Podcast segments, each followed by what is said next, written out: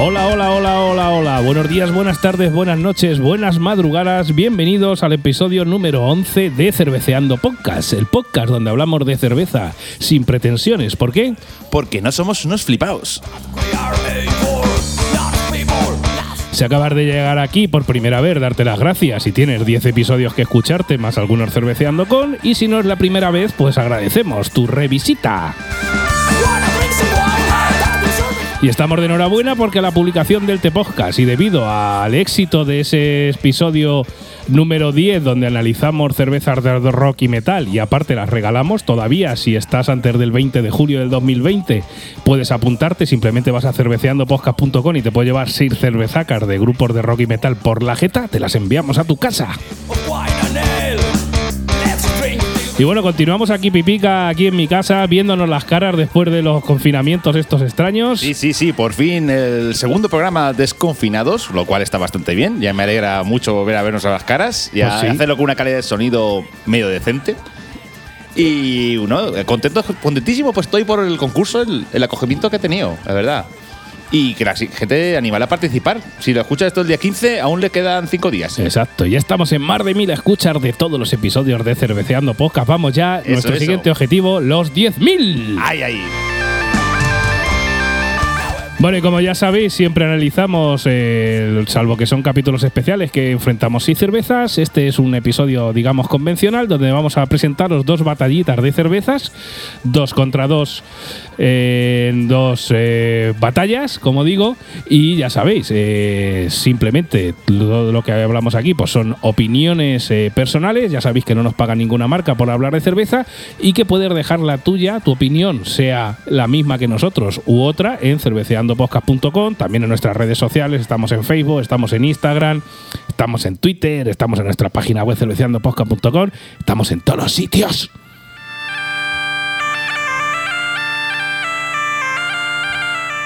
Y sí, todas las opiniones son válidas, por supuesto. Eh, son como los culos, cada uno tiene uno. Efectivamente. Y en esta primera batalla vamos a empezar ya el turrón, Sasa. Vamos a empezar con una batalla de cervezas japonesas. Cerveceando Podcast.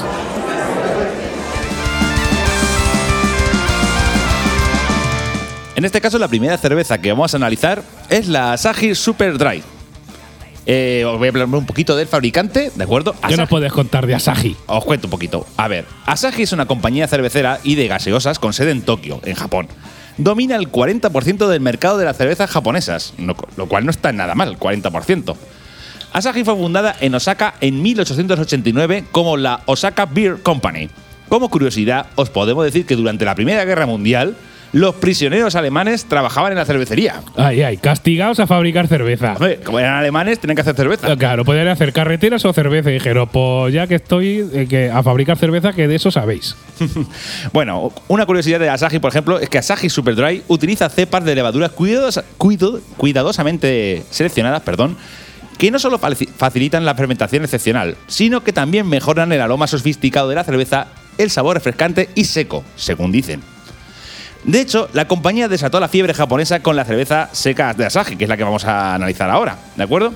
En 1987, provocando un vuelco en el mercado japonés y desbaracando al anterior segundo fabricante del país, Sapporo, en ventas y beneficios. Sapporo, que es la cerveza que ahora os comentaremos más cositas con lo que la vamos a enfrentar. Como no podía ser de otra manera, pues enfrentamos las dos cervezas más vendidas en Japón, también eh, con exportación a nivel internacional, y os las traemos aquí a Cerveceando Podcast. Cuéntanos más cositas. Bueno, el- lo último que voy a decir es que en, en 1990 Asahi adquirió la participación del 19,9% de la cervecería australiana Elders y XL, que luego se convirtió en el Foster Group. Que la Foster seguro que la conocéis, ese logotipo con la F así azulete. Y, el- y, bueno, la, la- la- la F es roja y amarilla y luego la lata es azul. Exacto. Y suele ser siempre de medio litro. Exacto, como nos gustan las latas. Hombre, grandes, por supuesto. grandes. Grandes, grandes. Lo que comentamos siempre, pues es aquí otro gran grupo cervecero que ha ido cogiendo distintas cervezas a lo largo de, de todo el mundo para convertirse no solo un grupo a nivel regional de Japón, sino no, de lo a más- nivel internacional. A nivel internacional, efectivamente. ¿Qué más cosas nos puedes contar? ¿Qué, qué cervecitas tienen por ahí la gente de Asahi? Bueno, pues Asahi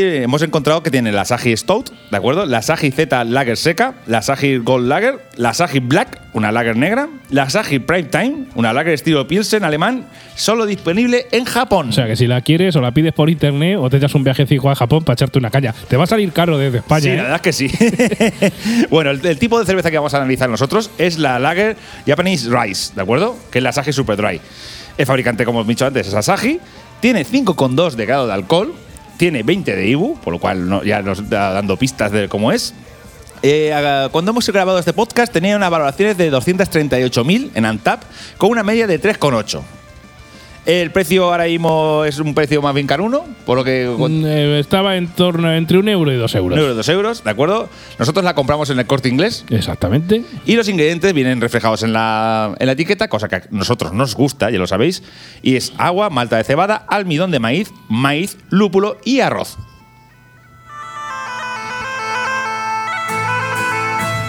Bueno, Sasa, ¿y tú qué opinión? Haznos tu crítica de la Saji. Pues venga, vamos, vamos, a, vamos ya al turrón. También decir que respecto de dónde la hemos conseguido, la hemos tenido que comprar en el corte inglés, pero sí que hace unos meses la estuvimos viendo un tiempo en el Mercadona. La podías conseguir en los Mercadonas, en la zona de cervezas, pero no sabemos por qué ya no están allí. A lo mejor en algunos mercadonas de otras ciudades que no sea Albacete, aún, está. No lo sé, si la encuentras en un Mercadona, pues oye, te metes en redes sociales o nos mandas un email o te metes en la web y dices, oye, pues en el Mercadona de mi ciudad la tenemos. Pues ya está. Venga, pues vamos, vamos a lo que vamos. Eh, mis notas de cana, de cata.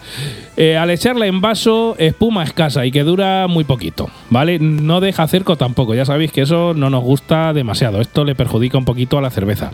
Aroma en cantidad potente y agradable. El olor a cervezuzco de toda la vida. Eso, Ese que nos gusta el- que huele, abres el- el- las- la, la nariz y dices, hostia, esto huele a cervezuzco. Pues esta es la Sagi Super Dry. En cuanto al color, un amarillo muy limpio y un burbujeo rápido que nos denota que no es una cerveza muy densa. El burbujeo no es suficiente para aguantar la, espuca- la poca espuma inicial, por eso digo que prácticamente no dura nada. El tonto las burbujas. El tontico la burbuja, ya lo sabéis. En cuanto al sabor, el primer trago te da un amargor muy interesante, aunque en los tragos posteriores va desapareciendo este amargor hasta que desaparece, hasta que parece que estás bebiendo otra bebida que no es cerveza. El regusto que deja amargor es bastante agradable al paladar. Aunque es un líquido, al ser una bebida seca, rasca un pelín en la garganta. Si aguantase un poquito más la espuma, estaríamos ante una cerveza más que interesante para probar.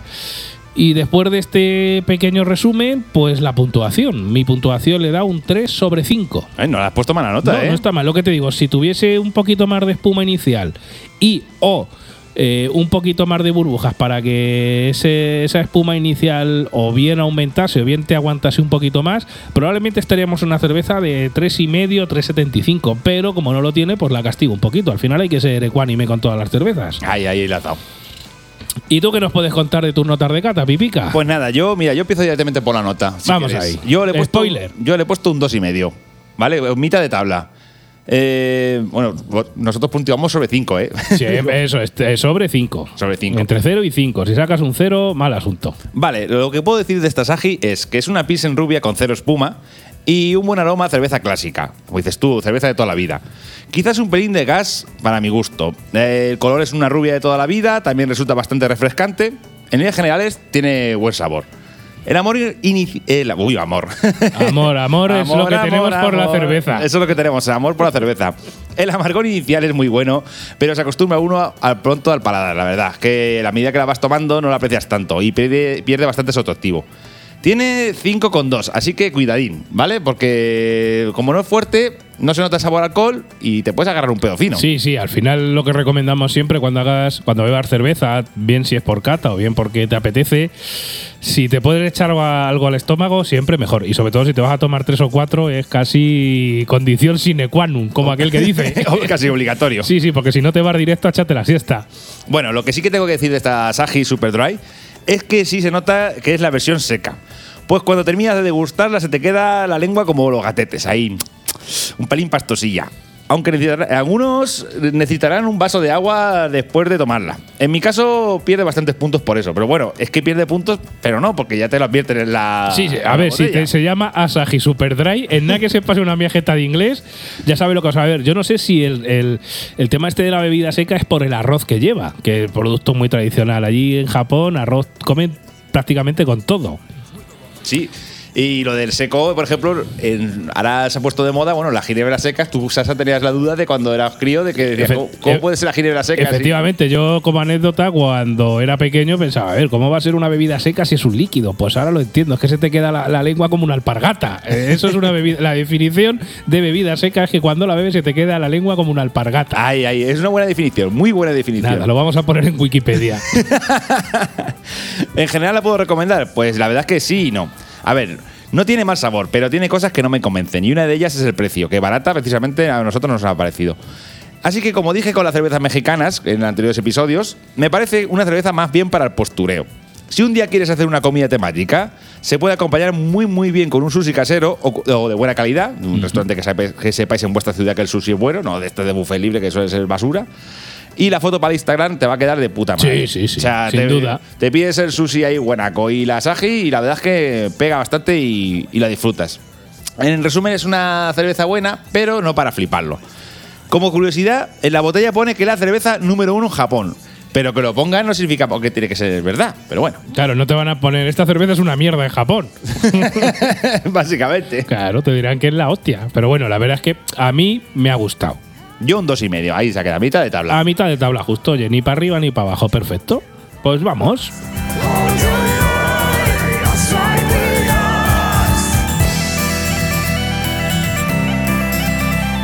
Y ahora vamos a enfrentarla contra la Sapporo Premium Beer. Os voy a empezar contando un poquito de información, de información del fabricante. Sapporo es la marca de cerveza más antigua del Japón. Y junto a Asahi y Kirin, Kirin la analizamos en el episodio número uno de Cerveceando Sí. Podcast. Por tanto, si quieres saber cómo está la cervecita, pues tiras para atrás si no lo has escuchado todavía y lo puedes escuchar. Una de las más populares del país. La cervecera, como su propio nombre indica, procede de la ciudad de Sapporo en la isla de Hokkaido, donde en 1876 se estableció su primera fábrica. La compañía actualmente tiene su sede en Tokio y cuenta con cinco cervecerías en Japón, además de una en Canadá y otra en los Estados Unidos de América. En la actualidad forma parte del grupo Mitsui.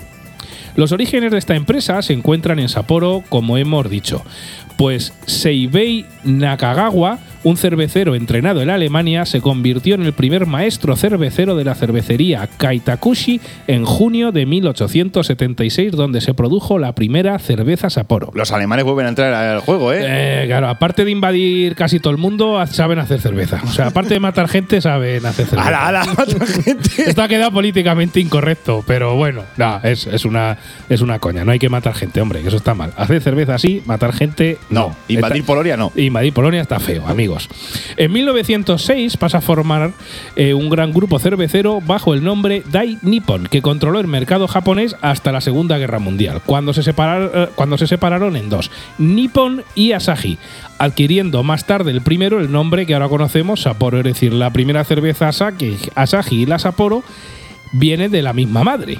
Lo que pasa es que luego, pues supongo que por la guerra mundial, pues se separarían y bueno, como los primos que quedan mal. Quedaron La- mal y se separaron.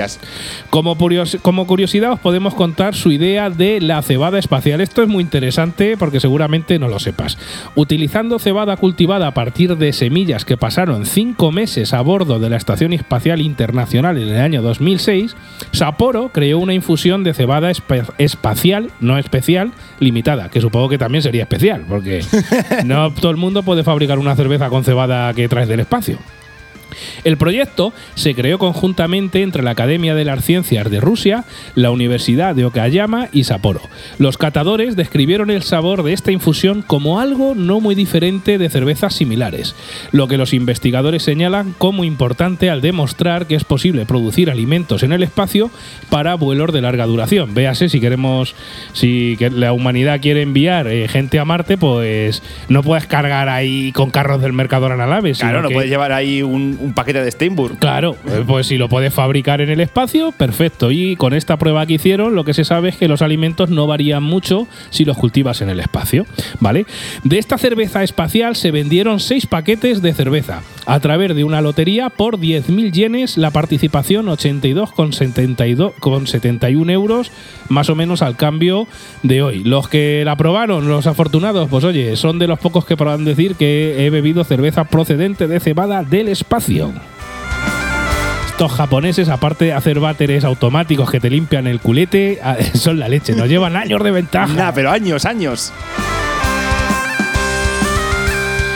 Y este grupo Sapporo, pues las cervezas que fabrica, entre Di- di otras. poca- di unas pocas pues porque la Drag tiene- One, tiene la buenas. Edelpis, la Sapporo eh, Drag Light Organic 100% de arroz, es decir, tiene pues prácticamente de, de todas. Tienen aquí como 15 o 20 tipos de cerveza distintos y no las vamos a nombrar todas porque estamos analizando eh, la Sapporo Premium Beer.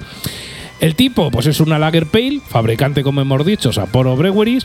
Tiene 4,7 grados de alcohol, aunque en Antapet pone 4,9. No sé si puede ser porque como hay distintas cervezas en distintos países, como ya hemos dicho, pues puede ser que pueda variar un poquito la graduación. Las que estamos catando aquí es 4,7.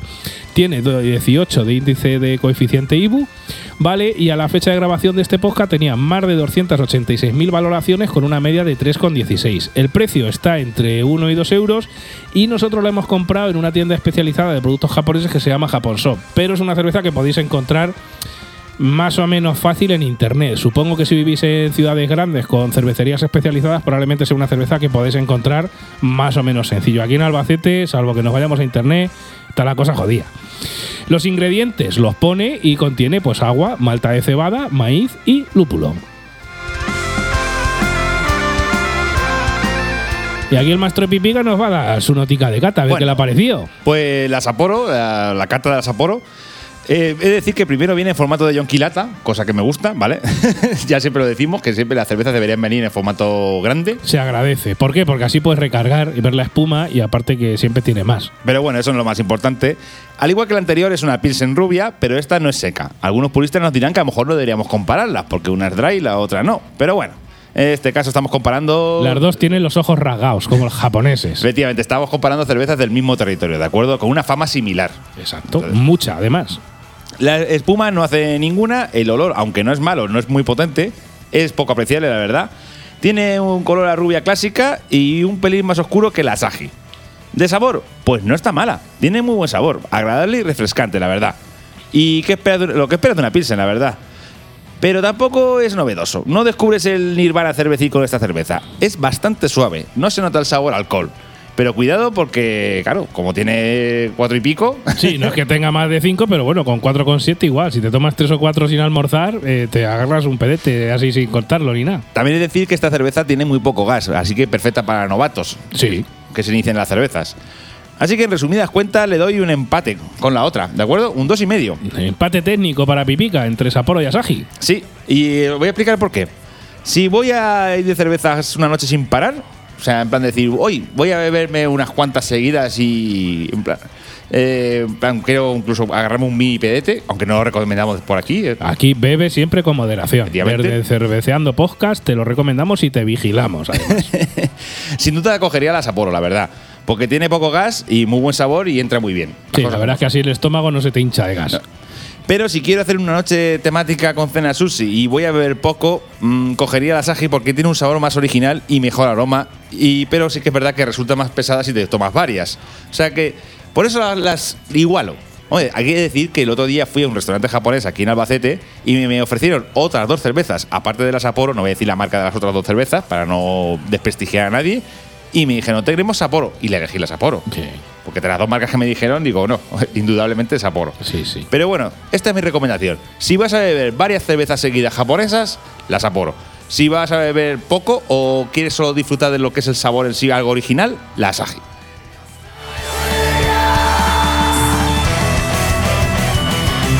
Bueno, pues vamos con mi nota de cara de esta Sapporo.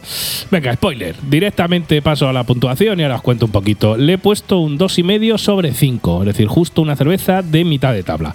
Al echarla en vaso no está mal de espuma, pero su poca consistencia ya indica que va a durar poquito la espuma y efectivamente eso es lo que ocurre.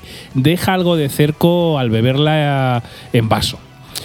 De cantidad de aroma no está mal y tiene un olor corriente. No destaca ni en cantidad ni en calidad el aroma. Un ni fu ni fa, ni bueno ni malo. Ni beneficia ni perjudica el aroma en este caso. Vale, vale. En cuanto al color, un amarillo muy limpio con muy poquitas burbujas y muy pequeñas. Seguramente el poco aguante de la espuma venga debido a esto. Si, a ver, si no tienes burbujas para regenerar, el blancor de la espuma, pues Se va al pijo. date, date por fastidiado. En cuanto al sabor, tanto en primer trago como en sucesivos, muy poco amargor, pero te deja un sabor muy refrescante que te incita a beber otro trago y otro trago. No busquéis amargor, pues no lo vais a encontrar. Aunque la cerveza sea de medio litro, por más que lo rellenes, no vas a encontrar el amargor. Una cerveza muy suave que entra muy bien y que deja un regusto muy agradable. Su tamaño, como decimos, de medio litro, sus 4,7 grados, ya te indican que aunque sea muy suave y entre muy bien, es conveniente que lo acompañes de algo sólido. Si no lo acompañas, pues te puede pasar como acaban algunos japoneses cuando salen de trabajar, que iban de camino a su casa a, dos calles. Se le ponen ahí las narices rojas. Se te ¿sabes? ponen ahí roja. Yo que he estado por allí en Japón me resultó muy curioso eh, gente que salía del metro de traje y corbata y maletín y salían con una bolsa de estas para ocultar tipo americana y resulta que la gente de allí o mucha gente o alguna gente, incluso ejecutivos, eh, como allí prácticamente no tienen vida social y trabajan de lunes a domingo, lo que hacen es, conforme salen del trabajo, se pillan ahí unas cervezas o vino o lo que sea, lo meten en una bolsa y camino de su casa, porque claro, Tokio es como, creo que era como ocho veces Madrid, es decir, puedes tardar dos horas en llegar a tu casa. Se ponen finísimos. Entonces, cuando salen del metro, van los tíos a dos calles borrachos como una cuba. Se vuelven a acostar, al día siguiente a trabajar, vuelven a terminar la jornada, se roscan y así un día y otro y otro y otro y otro. Es curioso, es curioso. Bueno, la de- lo de beber cerveza después del trabajo es una costumbre bastante europea. Por ejemplo, en el Reino Unido se lleva mucho. Sí, de- pero- la- pero a ver, la todo- gente de negocios suele ir, al, suele ir al PAF a las 5 de la tarde. La- Pero a mí me resultó curioso gente de traje y corbata con maletín ir a dos calles, pero vamos, o sea, eso sí, sin caerse y sin tocar a nadie. ¿no? Por más que mira Japón está masificado, es decir, van a dos calles pero no tocan a nadie ni se caen. Y la verdad es que me resultó bastante curioso. Entonces de aquí te recomendamos, pues eso, si no quieres acabar como los japoneses al salir de trabajo, eh, intenta siempre comer algo a la hora de, de degustar una cervecita, no solo porque potencias el sabor, sino porque no te cae mal a la cabeza. Y bueno, en este caso, para mí La ganadora- la ganadora es eh, Asahi y para ti, empate técnico. Para mí, efectivamente, para mí ha sido empate y para ti la Saji. Pues nada, pues ha ganado la Saji. Ya sabes que puedes dar esta simplemente nuestra Por opinión. poquito, por poquito. Por poquito, nada, por, por penalti justo en el minuto 93. Sí, y gol. Y gol.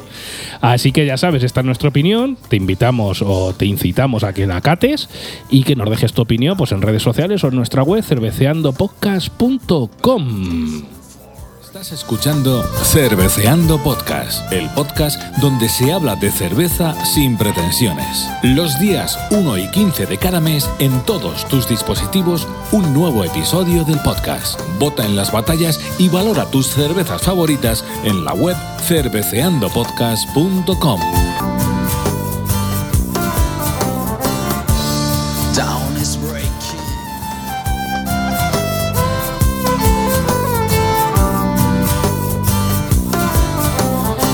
Bueno, pues llevamos ya un poquito más de 23 minutos de podcast. Encantadísimo de que sigas escuchándonos y nosotros encantadísimos de seguir aquí hablando de cervezas en el episodio número 11 de Cerveceando Podcast con más de mil escuchas a fecha de grabación de este podcast. Y ahora vamos a proponer la, segunda eh. batalla. Mil escuchas, Madre o mía, sea. que no lo iba a decir en enero cuando empezamos, ¿eh? Mil personas las han escuchado. Muchas gracias a todos. ¿eh? Gracias. Muchas gracias. Las muchas eternas gracias para todos vosotros, amigos y amigas. Y bueno, pues vamos con una segunda batalla que os vamos a proponer. En este caso vamos a proponer una batalla especial que va a explicar Pipica el porqué, porque ha sido el artífice de esta batalla. A ver, Que la- yo cuando me lo dijo dije, vamos adelante. Vamos a ver, esta batalla vamos a comparar dos cervezas, eh, digamos, muy internacionales. Vamos a comparar la San Miguel, la Premium Especial, con la Budweiser, de toda la vida, la que se- os venden por ahí. ¿Por qué hemos decidido hacer esta comparación de estas dos cervezas? Os explicamos. Vamos a ver, San Miguel, si no lo sabéis, es la cerveza más internacional española. Tú viajas al extranjero y si vas a buscar cervezas, si encuentras alguna cerveza española, suele ser casi siempre San Miguel. Entonces dijimos, vamos a comparar la cerveza internacional, bueno, más internacional española, con una de las cervezas más internacionales del mundo que pues estará prácticamente en todos los países, Sí. que es la Budweiser. Alguna gente podría haber dicho, oye, la Budweiser puede ser comparado, con, por ejemplo, con la Pabst Blue Ribbon, que es una cerveza también americana muy famosa, que de hecho se la cuca mucho con la Budweiser allí en, en Estados Unidos. Pero nosotros hemos dicho, vamos a comparar como la más internacional de Estados Unidos contra la más internacional española. Hombre, yo creo que preguntas a 100 personas cuál es la cerveza más eh, reconocida estadounidense y yo te digo que 90 igual te dicen la Budweiser. Sí, sí, el 90 y el 95 casi. Pues probablemente. Bueno, pero que para que la gente que lo sepa, eh, San Miguel es la cerveza más, más internacional española. Efectivamente. Y ahora os vamos a contar, os voy a poner un poquito al detalle de, de San Miguel. Sí, sí, cuéntanos un poquito de San Miguel, porque ya el grupo San Miguel ya entró en el primer episodio. con Mau. Efectivamente, con Mau, porque es grupo Mau San Miguel. Y ahora os vamos a contar la historia de San Miguel, el inicio de, de San Miguel. Del grupo Mau San Miguel, como ya hemos dicho, pues eh, hemos hablado varias veces eh, a lo largo de los distintos episodios que llevamos del podcast. San Miguel nació al mercado en el año 1890.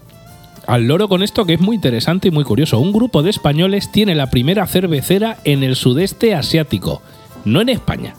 Un grupo de españoles, la primera cervecera en el sudeste asiático. El día de la inauguración de esta cervecera fue el día de San Miguel, de su nombre. No se complicaron mucho. No, no, la verdad es que no se complica. Menos mal que no fue San Celedonio, San Eustaquio San Eustaquio, ¿cómo la haría? o San- Santa Romualda o alguno de esos. Romualda. O sea, Claro. voy, a beberme, voy a beberme una Santa Romualda. Oye, pues mira, ya tenemos, si alguna vez hacemos cerveza, la vamos a llamar porque Romualda creo que era la bisabuela de mi madre, se llamaba así. o sea, que ya está, Santa Romualda va a ser nuestra marca de cerveza si algún día la tenemos. Bueno, Ahí, ahí. seguimos al lío. A mitad de siglo, en el año 1940, San Miguel ya era la cerveza más bebida en todo Asia. Atentos, ¿eh? Por un grupo de españoles. O sea, llegaron aquí al mercado asiático y triunfaron. El mayor reto para San Miguel fue, como siempre, triunfar en casa. Ya sabes que no eres profeta en tu tierra, en la mayoría de los casos, y en España más. Para ello se trajeron la levadura asiática con la que elaboraban la cerveza. A día de hoy podemos decir que San Miguel se bebe en más de 40 países de todo el mundo y es una de las cervezas más internacionales. También os podemos decir que esta San Miguel Premium Especial fue la cerveza especial, eh, perdón, fue la primera cerveza especial en nuestro país. Y hoy os voy a contar qué es una cerveza especial, porque muchas veces veréis cerveza y otras que ponen cerveza especial. ¿Qué Sí. es eso de especial? Efectivamente, está clásica, especial. Es que lo de especial. es Aquí, que aquí en polémica. España está totalmente regular, no es una cosa que se ponga al azar. Clasificación de la cerveza en España por su ESP. ESP son las siglas de extracto seco primitivo, es decir, el porcentaje expresado en gramos de material menos el agua que interviene para la realización de cerveza. Como ya dijimos en uno de los episodios, los ingredientes de la cerveza, que principalmente es agua y cereal malteado, pues esto, el extracto seco primitivo es si tú le quitas el agua, la cantidad de ingrediente que le echas, Eh, digamos, de, de- de condumio. de condumio, exacto, de condumio. Lo que le queda de condumio cuando le quitas el agua. Cuando le quitas el agua. Entonces, hay tres, tres clasificaciones en España. La cerveza corriente con un ESP no inferior al 11%, ¿vale? O sea, con menos del 11% no se considera ni cerveza corriente. Luego tenemos la cerveza especial con un ESP no inferior a 13%. Y luego tenemos la especial extra, que podréis ver algunas, aunque no es muy común, con un ESP no inferior al 15%. Así que ya sabéis, en función de- del ESP, pues en este caso la cerveza especial en España tiene que tener un, un extracto seco primitivo no inferior al 13%, ¿vale? Como nota curiosa diremos que la San Miguel en Reino Unido, en Reino Unido la fabrica el grupo Carlsberg. O sea, hablan entre sí los grupos y oye, pues aquí yo te fabrico la tuya, tú me fabricas la mía y vamos para No, adelante. pero eso pasa aquí con Heineken. Heineken, Heineken Sevilla, Heineken España, la fabrica, fabrica la, la Heineken se fabrica aquí. Exacto. Así que, y bueno, os voy a contar un poquito más al detalle de esta San Miguel Premium Especial. Vale, que bueno, pues una cerveza tipo Lager Pale. El fabricante, como hemos dicho, es el grupo Mao San Miguel. Tiene 5,4 grados de alcohol un coeficiente IVO de 18 y a la grabación de este podcast tenía más de 58.800 valoraciones con una media de 3,02. El precio está entre 0,51 euro, ¿vale? Y nosotros la hemos conseguido aquí en el Alcampo. La verdad es que es una cerveza que es bastante fácil. Sí, de es muy sencilla de encontrar. Los ingredientes, pues sencillos y están en la lata: agua, malta de cebada, maíz y lúpulo. Y ahora, Pipica, nos danos ahí tu notica de cata a mí y a todos los oyentes. Bueno, a ver qué te ha parecido esta San Miguel Premium Especial. Ah, bueno, la San Miguel es una cerveza que estoy yo fami- familiarizado bastante con ella porque la teníamos en el bar que trabajaba, ¿de acuerdo? Yo le he puesto un 2,75, he hecho, hago el spoiler ya directamente. Y me parece una Pilsen Lager rubia muy normalita. De espuma no anda mal, pero dura muy, muy poco. Tiene un aroma muy agradable a cerveza clásica y un, y un color un pelín más oscuro que otras cervezas del, del mismo estilo. Ujú. De sabor tiene un amargor agradable que perdura en todos los tragos de la cerveza sin llegar a saber mucho alcohol, aunque sí que se nota, ¿eh? No tiene demasiado gas, cosa que es de agradecer si vas a beber en grandes cantidades para que no se te hinche el estómago. Claro. En resumen, es una cerveza bastante estándar. Y además es que es así. Dentro de lo que las cervezas deben, que deben gustar a todo el mundo. O lo que la gente busca cuando bebe cerveza. O sea, es que no. Es como, digamos, la cerveza clásica de toda la vida. Aunque no es clásica porque lo ponga en la lata, ¿de acuerdo? Sí, sí. Clásica, digamos, de por de toda la vida, aunque, a ver, tú puedes poner clásica y luego ser otra cosa. Claro, cuando te dicen cerveza, es la Hombre, cerveza. como hace. En, en qué episodio? No me acuerdo ahora mismo. Una, una cerveza que vimos, creo que era de la. En el episodio que hicimos de especial de cervezas de menos de 0,30, una que ponía receta de 1500 no sé cuánto. Ah, sí. Y llevaba alginato. O sea, en Ah. el 1500 no sé cuánto alginato no había. Era. Argus. La Argus, La Argus, era efectivamente. la Argus, pero el alginato era mentira. Bueno, pero es que la Argus ponía en la lata, ponía contiene malta. Eso ponían los ingredientes, pero bueno. Malta, no el país, sino No, que sí, malta entero. Malta entero dentro de un Argus. Bueno, sigamos que se nos va. Efectivamente. Eh, recalco que es una cerveza clásica, de verdad. Como apunte personal mío, no entiendo de qué, cómo esta cerveza es la más internacional a nivel español. Pues Eh, eso es pasta. Vamos. Supongo que, eh, que es que en España tenemos miles de cervezas mejores. Supongo que esta, como tiene el sabor ese tan clásico, se adapta más a los sabores internacionales. Y entonces por eso es la como la más vendida. Aparte que supongo que también eh, lo que es la antigüedad que tiene ya de ser una cervecera antigua de ahí del sudeste asiático y tener tanta fama, le ha proporcionado que siga siendo muy internacional. Pero claro, la, la bebes y dices, no sé, yo, yo importaría cosas mejores. Yo aquí tengo una cosa que decir. Nos pasa un poco. A ver, esto al final es cuestión de expansión a nivel de empresas y pasta en publicidad. Porque nosotros aquí, por ejemplo, te dicen, oye, un whisky americano. Aquí tenemos el Jack Daniels, ¿no? por ejemplo, de- que es el que más exportado.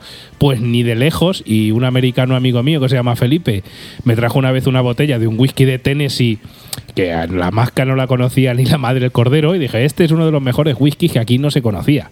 Y le daba 40 vueltas al Jack Daniels y mira que está bueno. De hecho, nos pimplamos una botella sin nada y no nos enteramos de que no las habíamos bebido, salvo cuando ya dijimos, hostia, le hemos visto el culo y voy un poco mareado.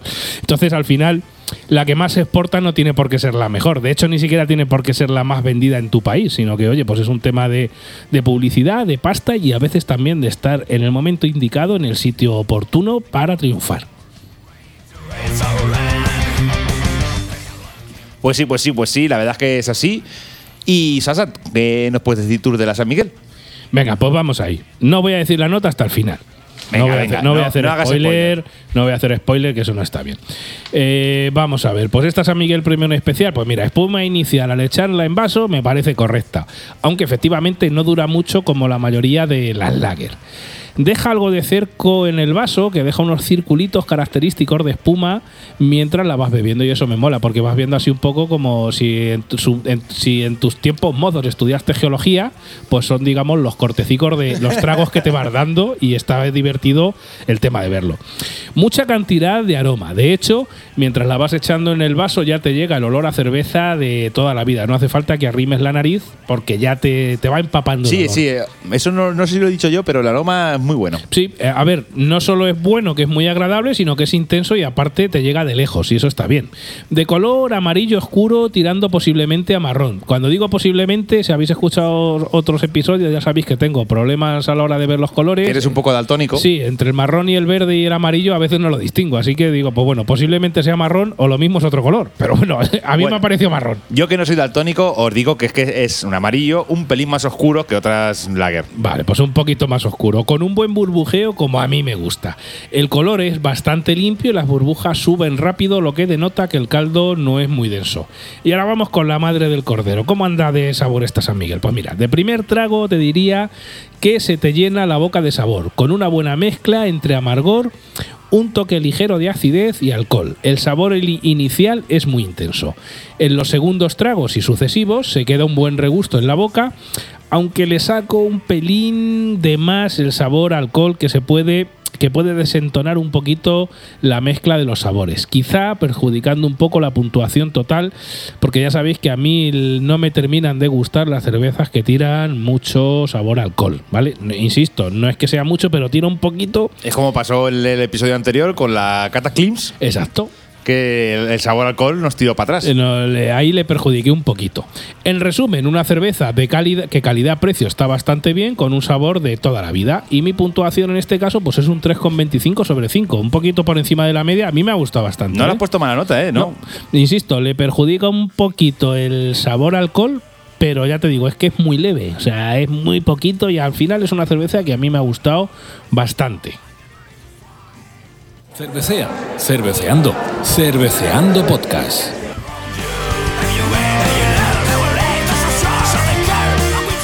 Bueno, bueno, bueno. Y ahora vamos con la competencia de esta, de esta San Miguel. ¿A quién le vamos a enfrentar a San Miguel? Contra la Budweiser, lo hemos dicho antes, ¿de un, acuerdo? un borlaco gordo Un también, morlaco ¿eh? gordo, gordo, gordo. Bueno, Budweiser, de acuerdo, es una cerveza de origen checo, patentada en Estados Unidos y una de las más populares en dicho país.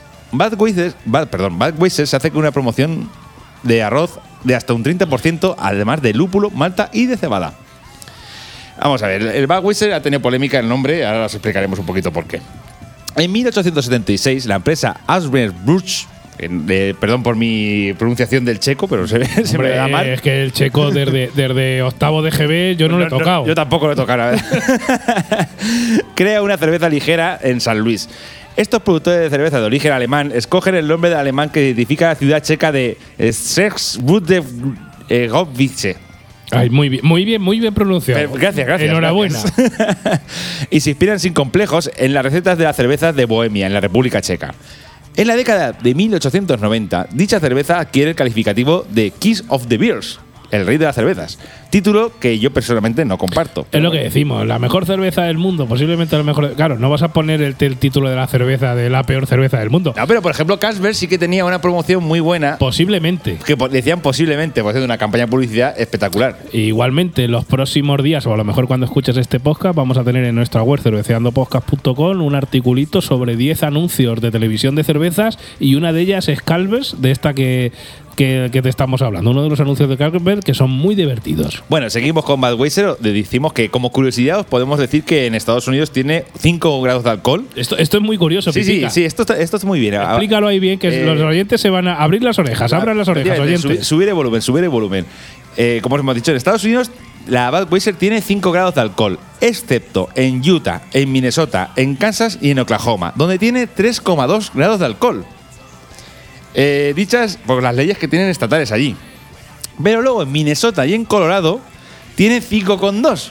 Por también las leyes que tienen ahí estatales. Claro, allí cada estado, aunque Estados Unidos es un país, luego cada estado, digamos que es como una provincia de aquí, pero a lo grande. Lo que pasa es que Estados Unidos es como, parece- como la Unión Europea, tiene leyes, digamos, federales a nivel de todo lo que es Estados Unidos, pero tienen mucha libertad ellos para hacer sus propias leyes. Claro. Entre ellas, por ejemplo, lo del alcohol. Nosotros, por ejemplo, ahora mismo, eh, incluso el- con la- algunas cosas eh, van a nivel europeo y otras cosas van a nivel español. Exacto. Entonces aquí es curioso que en, en la propia Budweiser tenga 5 grados de alcohol de normal, excepto en Utah, Minnesota, Kansas y Oklahoma, que tiene 3,2, que eso es como chuflate 3 mausin. Sí, sí, sí, sin problema, exactamente. Tres mausines, tres con dos. 3 sea, eso- mausin es una, es una. Yo apostaría, y oye, si algún oyente americano, que tenemos algunos, nos quiere enviar una, una Budweiser de Utah, Minnesota, Kansas o Oklahoma, que nos la mande, que se ponga en contacto con nosotros, pero yo apostaría que eso tiene que ser purria. No, pero lo gracioso es que en Minnesota y en Colorado tiene 5,2, que ahí son más borrachos. Pues también, si hay alguien de Minnesota, Colorado, que se ponga en contacto con nosotros, que nos la mande, porque esa sí me gustaría probarla, ¿ves? bueno, lo, lo que- lo gracioso es que la que nosotros hemos comprado tiene 5,4. O sea, nosotros so- tienen aquí- más aún. Aquí somos los campeones mundiales. es la que se vende en Europa. Se ve, la, la fabrica un fabricante belga, ¿de acuerdo? Y se ve que aquí en, en- bueno, en España y en Europa en general está más en la pista. A ver, siendo fabricada en Bélgica no te van a hacer una cerveza de 3 grados porque eso, conforme lo intentan hacer, implotan para adentro y desaparecen. O sea, e- eso es así. Bueno, como os he dicho antes, el, nombre de Budweiser eh, trae un follón de tres pares de narices. Y lo dijimos en el episodio 2, porque analizamos la la, que es la, una cerveza checa negra que analizamos. Bueno, pues, pero la, también la Budweiser clásica también tienen. Y el nombre de Budweiser alude a tres marcas. Está la Budweiser Budweiser, eh, que la, en la 1795 Budweiser Pivovar, producidas ambas en la República Checa. Y American Bad, que es la Budweiser que estamos probando ahora mismo nosotros, que es en Estados Unidos. O sea, que ahí hay movida. Si queréis saber pues el detalle, todas las movidas que hay, os emplazamos al episodio número 2 de Cerveceando Poca, donde expli- explicamos el problema con el nombre de Budweiser, que no es originariamente americano. De hecho, como curiosidad, os tengo que decir que, por ejemplo, yo en la República Checa eh, fui a un, res- a un restaurante y pedí una cerveza y, claro, normalmente en la República Checa intentaba pe- pedir cervezas que, claro, no había probado en España. Y me dicen, ¿qué tienes? Dice, Budweiser. Y dije, yo Budweiser no quiero. Yo Budweiser la he probado un millón de veces. Dice, no, no, que la Budweiser es de aquí, es la auténtica. Claro, la- que yo la bar- buena. Barriendo para casa. Ahí estamos. Ahí como diciendo, no, no, la Budweiser que venden en Estados Unidos, no, aquí no tenemos nosotros la buena. Claro, aquí no tenemos purria, tenemos la original, ¿no? bueno, ¿qué nos puedes contar? ¿Qué tipo de cerveza era esta Budweiser que analizamos Bueno, en este episodio 11? Esta Budweiser es la Budweiser de Estados Unidos, ¿de acuerdo? La que hace American Bad. Eh, el fabricante es Anheuser-Busch, como hemos dicho antes. Muy bien, ese, ese, ese toque al final me ha gustado, el acento. Ahí está. Tiene 5 grados de alcohol, bueno, pero mejor dicho, 5,4 grados de alcohol. Tiene 12 de IBU, ¿vale? Eh, valoraciones tiene, no te lo pierdas, tiene 387.000, no está nada mal. Lo que indica que es una cerveza muy bebida. con media de 2,57. De precio, ahora mismo que costaba entre 1 euro y 2 euros, si no recuerdo mal. Sí. Nosotros la compramos en el campo. No, creo, creo que entre 0,50 y 1, me parece. un- 0,50 y sí, 1. Sí, era Vale. un pelín más barata, perdona. Nosotros la compramos en el campo y los ingredientes vienen en la botella y de acuerdo son agua, malta de cebada, arroz y lúpulo. Si te das cuenta, lleva arroz como la Saji. Ahí, ahí. Bueno, ¿y le tiro yo a mi cata o qué? Hombre, por supuesto, pero ya. Venga, vamos ya. Pues mira, la nota la voy a dejar para el final. De espuma inicial al echarla en vaso, muy poca y tiene menos aguante que una chocolatina en la puerta de un colegio. Nada de nada. No tiene aroma muy intenso, pero sí que es cierto que es agradable al olfato. Es decir, no es que huela mucho, pero oye, lo poco que te entra en la nariz es interesante. No huele mal, no huele mal. No huele mal. Respecto del color, un amarillo demasiado claro para mi gusto. Parece pipí de vaca. Aunque hay que decir que es muy limpio y de burbujeo no anda nada mal, aunque no cuaja. Es como cuando nieva y no hace el frío suficiente. Un quiero y no puedo. Es decir, ves mucha burbuja, pero no, no, no, no se queda en la parte de arriba con una espuma consistente. En cuanto al sabor, por de primer trago no está mal, se llena la boca de un sabor muy refrescante. De amargor no tiene mucho. En los sucesivos tragos el regusto no se acumula. Una cerveza suavecita. Una cerveza suavecita que muy fría sí que es cierto que entra bastante bien. Una pena lo de la lo de, espuma. lo de- perdona por interrumpirte, Sasa. Sí. Es que lo de la cerveza muy fría es un engañabobos. Sí, le- sí. O sea, es que cuando te ponen la cerveza muy fría, muy fría, muy fría, es que muchas veces la cerveza es muy mala, muy mala, muy mala. Exacto, a ver, una pena lo de la espuma, porque al no tener apenas la penalizo bastante. A ver, lo de las cervezas muy frías. Las cervezas, La- si quieres probar el sabor real de una cerveza, eh, pues tienes que atemperarlo un poquito. Es decir, si te- hay algunas cervezas que dicen que, que hay que servirlas a cero grados y básicamente lo que hace es que se congelan las papelas gustativas. Es decir, no saborean la cerveza. Es como un poco.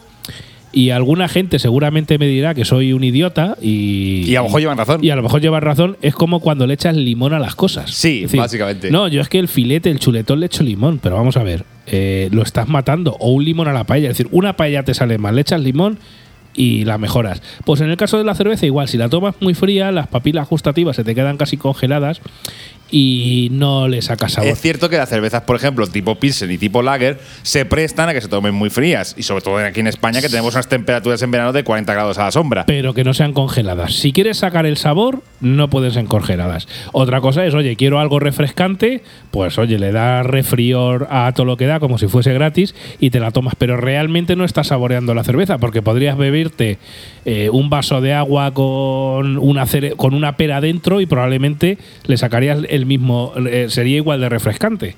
Pero bueno, en este caso yo la puntuación que le he dado a esta Budweiser es un 2 sobre 5 por debajo de la media.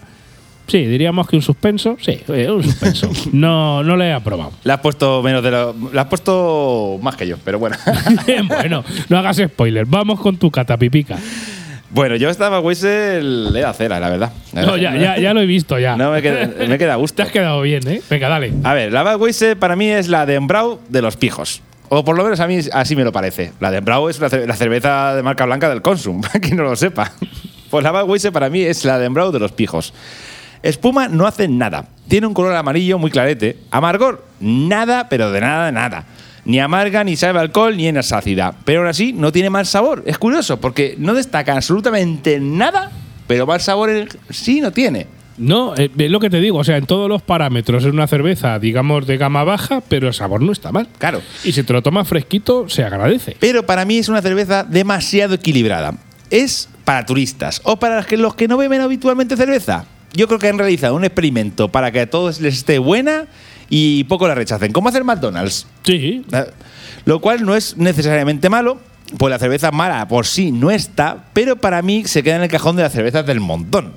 Tiene un sabor tan, tan, tan, tan genérico que para comprarme esta cerveza con el dinero que vale, que barata no es porque es más, es más cara que cualquier otra de las otras cervezas que compramos. Sí, tienes las Maus, tienes cerveza española por precios más económicos para me- aburrirte. no, pues yo he visto que me- para lo que para cómo sabe esta cerveza me compro una de Embrau que vale cero, menos de 0,30 Y te bebes dos por el precio de una. más, de dos. y de sabor está prácticamente igual y me va a refrescar igual. Mira, lo que pasa con esta cerveza es lo que pasa con algunos productos americanos que tienen un marketing que es la hostia y el poder de comercialización que tienen estos grandes multinacionales no, es que no se lo pueden permitir otras marcas. Porque vamos, esta Budweiser, por ejemplo, se ha anunciado en la Super Bowl. Sí. Claro. A ver, en esto del marketing, los americanos nos llevan, al igual que los japoneses en tecnología nos llevan años de ventaja, los americanos en marketing nos llevan años de ventaja. O sea, puedes vender una purria que al final vas a encontrar tu nicho de mercado. Y aquí sí que quiero hacer un inciso. Esta es nuestra opinión. A nosotros no nos gustan mucho las cervezas suaves, pero seguro que hay gente que sí le puede gustar. Sí, sí, eh, esta cerveza para la gente que está iniciándose en las cervezas es una cerveza que puedo recomendar. La Sí. verdad es que lo recomendaría para gente que empieza. Que claro, sabes que cuando tú eres más jovencillo y empiezas a degustar las primeras cervezas, como te estén muy amargas, te tiran para atrás. Yo, yo recuerdo que creo que lo hemos ya eh, contado en un cerveceando con eh, la primera cerveza que me dio mi madre a probar y eso que era una clara me sabió a rayos. Claro, a mí me dio mi, padre. Veneno. A mí me dio mi padre una Cergal. Era una marca blanca que había de aquí, un supermercado que había aquí en Albacete que se llamaba Seika. Y la marca de la cerveza blanca era Cergal. Y aquello me Cergal, me, me, me supo, me supo a rayos, y, vamos, malísimos. Lo que me fastidia es no tener esa cerveza ahora para compararla. Pero bueno, volviendo al tema de la Budweiser, que nos vamos por las ramas. Esta cerveza es una cerveza que está hecha, pues eso, para, para, para vender, vender, vender, vender, vender y vender. No tiene, ni- no tiene espíritu ninguno. Así que para mí yo le he puesto un uno y medio. Un uno y medio sobre cinco. Eh, De hecho, está mejor para mí la, la rubia, la Pilsen rubia, la con la que se cuca, ¿no? Que es la que dice que es la original, la Budweiser checa. la Budweiser también se llama. Y que la cual luego, pues cierto, hablaremos en futuros episodios. Por supuesto. Y bueno, pues nada, en este caso, ¿quién es tu ganadora, Pipica? Hombre, San Miguel, sí, pero de lejos. Y también para mí San Miguel de lejos, así que la ganadora de esta segunda batalla es la San Miguel.